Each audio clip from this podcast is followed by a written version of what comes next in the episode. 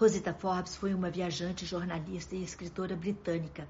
Ela foi a primeira mulher europeia a visitar o oásis sagrado de Kufra, na Líbia, em um período que essa viagem era proibida a ocidentais. Como jornalista, Forbes entrevistou os homens mais poderosos do seu tempo, dentre eles Adolf Hitler. Rosita Forbes nasceu em 1890 na Inglaterra e era filha de um dos membros do parlamento Durante a Primeira Guerra Mundial, Rosita, jovem ainda, trabalhou por dois anos como motorista de ambulâncias. No fim da década de 1910, as mulheres eh, ficavam, ficavam, elas ficavam dentro de casa nessa época, elas não saíam por aí, muito menos dirigindo carros.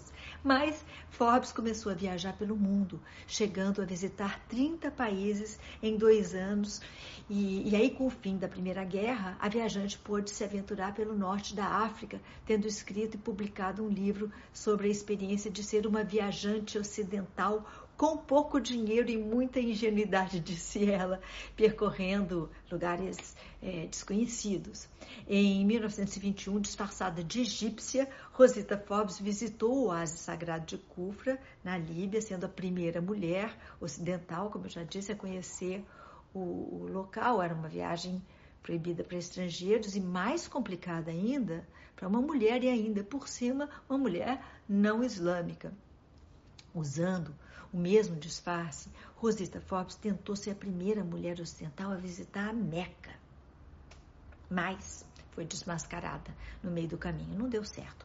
Mas o fato dela conseguir se disfarçar de egípcia demonstra a fluência dela na língua árabe e a desenvoltura que ela tinha como aventureira. Durante a década de 30, Rosita continuou viajando pelos territórios que hoje fazem parte da Líbia e do Uzbequistão, sendo a segunda pessoa ocidental e a primeira mulher a ingressar nestes locais. Durante a vida, além de exploradora e escritora, Rosita Forbes também trabalhou como jornalista, entrevistando as pessoas mais poderosas do seu tempo, como Hitler e Mussolini, por exemplo.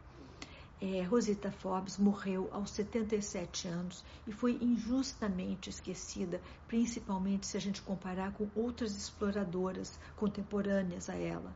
A história não é justa.